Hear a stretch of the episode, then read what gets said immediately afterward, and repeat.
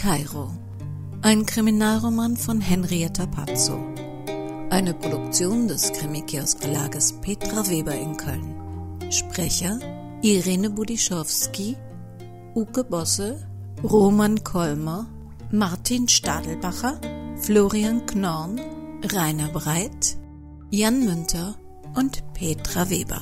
Titelmusik Karl Pano-Claude von www.tonpumpe.de Sie hören Episode 2.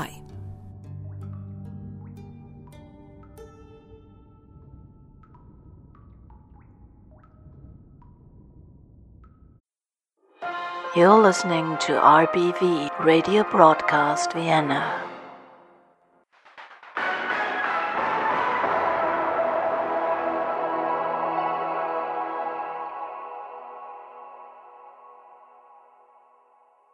Entschuldigung, dürfen wir Sie kurz stören? Wir machen eine Umfrage für Radio Broadcast Vienna. Glauben Sie an Geister? Ja, äh, ich bin Ministerialrat Magister Robert Botanski. Bis zu meiner Pensionierung vor zwei Jahren habe ich im Ministerium für Inneres gearbeitet. Wie war die Frage? Ach so, ja, äh, Sie wollten wissen, ob ich an, an Geister glaube. Ach, wissen's, die Frage stellt sich ja gar nicht. Oder haben Sie schon mal einen gesehen, also einen Geist? Ich habe einen Nachbarn, der zieht leichtgläubigen Frauen das Geld aus dem Börsel, indem er ihnen so einen Humbug über Geister erzählt. Aber schauen's, das ist alles nur Hokuspokus und Geldschneiderei. Wenn ich an Geist denke, dann sehe ich ein geistreiches Buch, einen geistvollen Witz oder einen Schöngeist vor mir, aber nichts Paranormales. Aber das haben Sie ja sicher nicht gemeint. Also, die Antwort ist dann wohl nein. Geister gibt's keine. Na Gott sei Dank.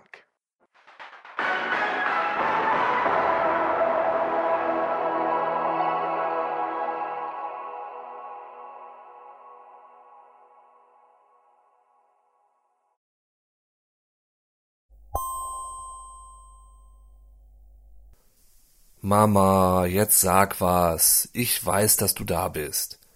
Ja, was hast du denn geglaubt, dass die Polizei deine Leiche aus dem Haus trägt, jeden Stein umdreht und nicht merkt, dass die aufwendige Beleuchtung in deinem Kräutergarten-Gewächshäuschen nicht für Turbobasilikum gedacht ist? Die sind doch nicht blöd. Die laufen zigmal durch den Hinterhof. Da war klar, dass sie dein Cannabis irgendwann bemerken. Nicht blöd? Gell, einen harmlosen Kräutergarten finden's. Aber eine Leich oder gar ihren Mörder zu finden, das ist wohl zu viel verlangt vom Herrn Inspektor. Oh Mann, harmloser Kräutergarten? Das mit dem Laden, wie hast du dir das vorgestellt? Ich habe keine Ahnung von Stoff. Ich kann nicht mal nähen. Da kann ich doch nicht deine Quiltgruppen beschäftigen. Deswegen hättest du aber nicht gleich meine teuren Stoffe verramschen müssen. Weißt du überhaupt, was für Werte da dahinter stecken? Nee, eben nicht. Und deshalb kann der Laden ja auch nicht bleiben. Was muttert Mut? Ah, das bringt mich um, Bub. Ja, ich tu's doch auch für dich. AG. Was soll da bitte für mich sein, wenn du aus meinem feinen Stoffladen einen Imbiss machst? Und warum darf der Geistergärt dann immer parken? Weil du Angst hast, dass die Leute denken, dass man von deinen eitrigen Tod vom Sessel kippt. Und da steht der Leichenwagen schon praktisch parat. Eitrige? Käsekreiner. Bratwürstel mit Käse gefüllt, wie das bei euch heißen würde. Die platzen halt so gelb auf. Aber das seht ihr wahrscheinlich nicht. Für euch muss sicher eine Sauce drauf sein. Auf alles müsst ihr eine Sauce haben. Käsekreiner kennst aber schon. Nö, Mensch, Mama, du hast keine Ahnung, was ich mache, stimmt's? Na, du hast einen Food-Truck.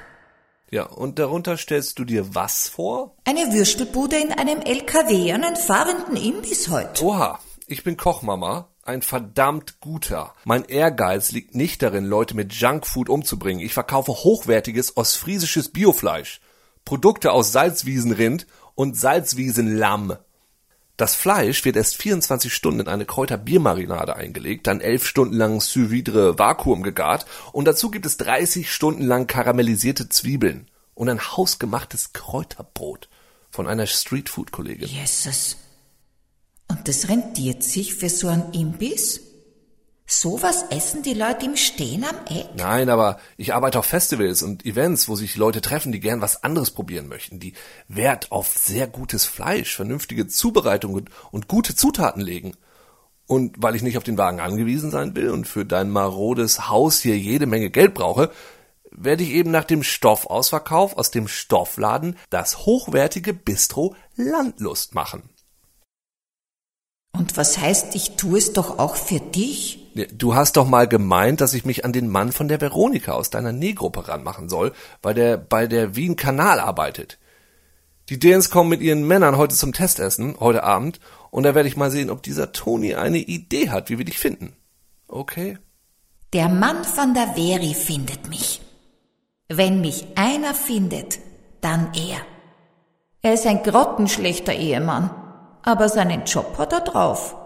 Der kraxelt seit 25 Jahren unter Wien rum. Wenn der mich nicht findet, findet mich keiner.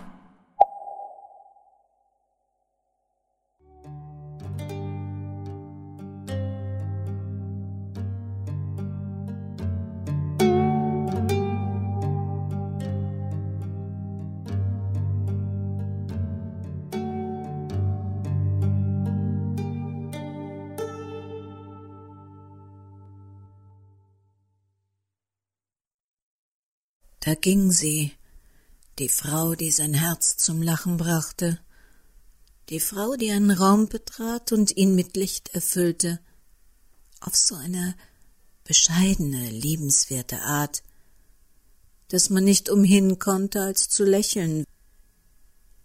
Diese Frau, die seinen Geist beflügelte, seine Sinne verwirrte, die Frau, die er ständig um sich haben wollte, um mit ihr zu scherzen zu lachen, zu philosophieren.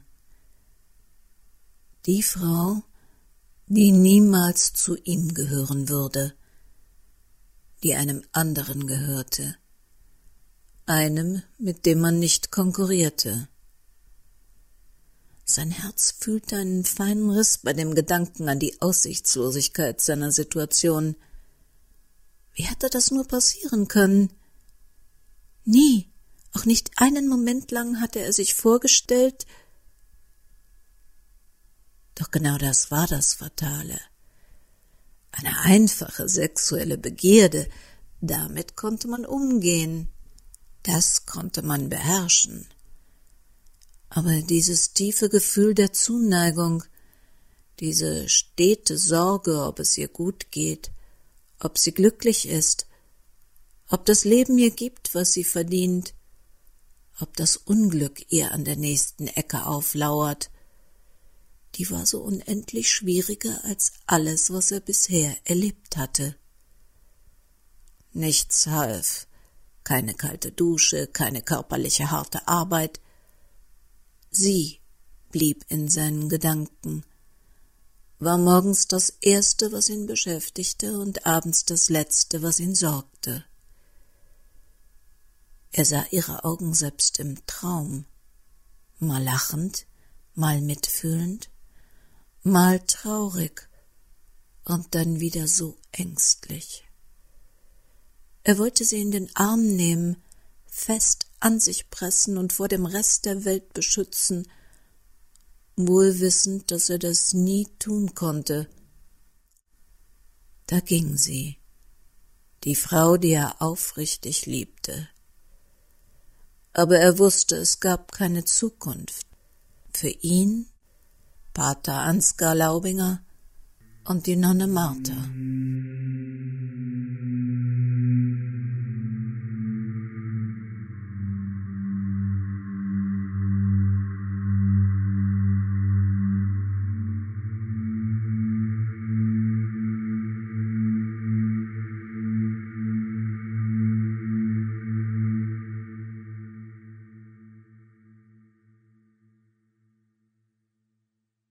Zur Oper, bitteschön. Mit großes Vergnügen.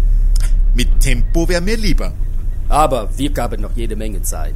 La Traviata beginnen erst um 19 Uhr, also mehr Zeit als genug. Können Sie das Fenster nicht zumachen? Da zieht's. Verdi macht gutes Musik.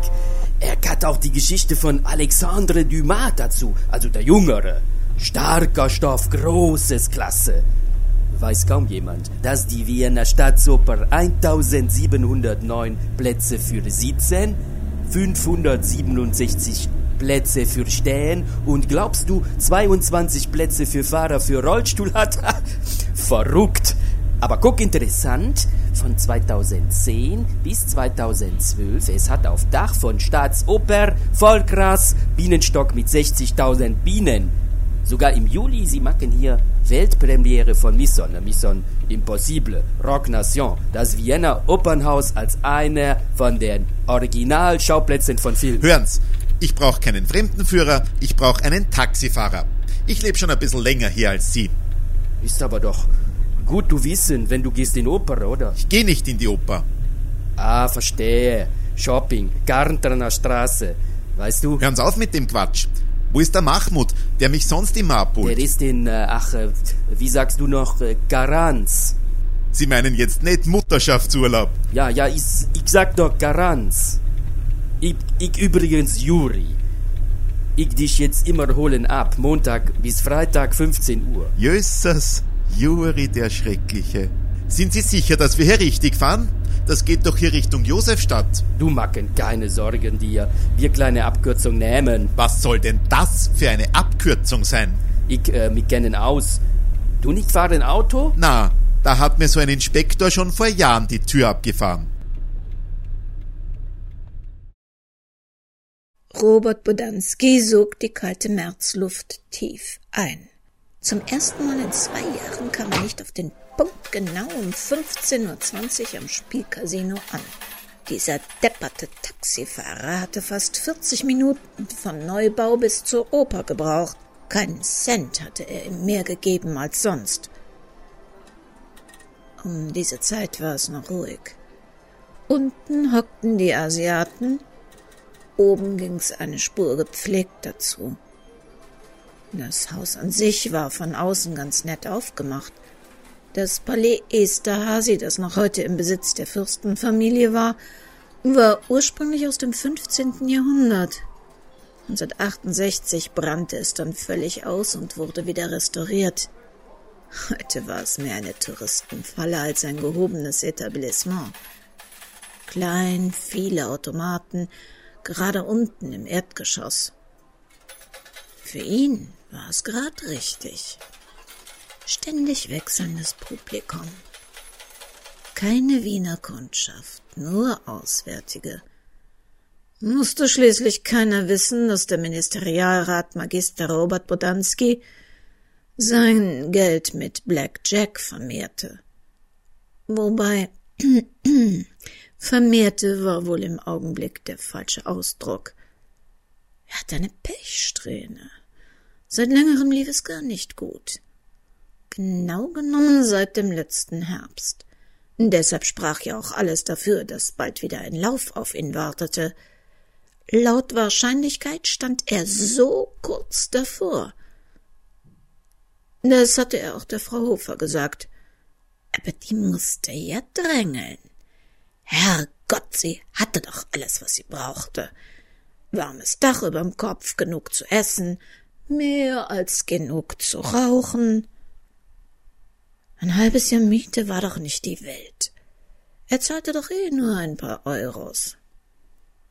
Da hat er halt zur letzten Maßnahme greifen müssen.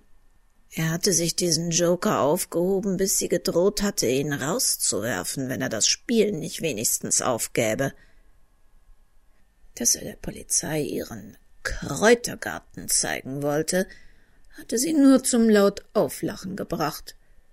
Aber als er mit der Info rausrückte, die ihm seine ehemalige Sekretärin, die Doro Schrammel, aus dem Amt gegeben hatte, ist ihr das Lachen im Hals stecken geblieben. Schluss mit der Arroganz und dem Hochmut. Kein Wort mehr von Spielsucht und Therapie. Robert Bodanskis Blick fiel auf einen Gullideckel direkt vor der Tür des Casinos. Geschieht dir grad recht, wenn das stimmte, was der Sohn der Wilken, warum auch immer, vermutete, uns jetzt da unten herumsuppern musste.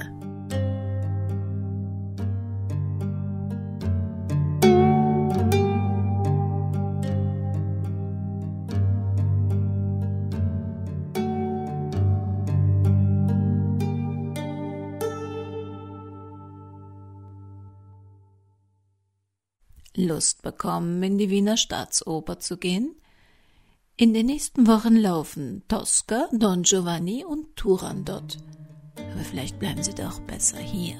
Sonst verpassen Sie womöglich nächste Woche die dritte Episode. Wenn Sie es gar nicht aushalten, bei uns gibt es jetzt schon das komplette Hörbuch unter www.krimikiosk.de, genauso wie das Impressum zur Sendung des Krimikiosk Verlages Petra Weber in Köln. Wo treffen wir uns also? In Wien? Oder doch lieber erstmal nächste Woche wieder hier? Na dann, Servus.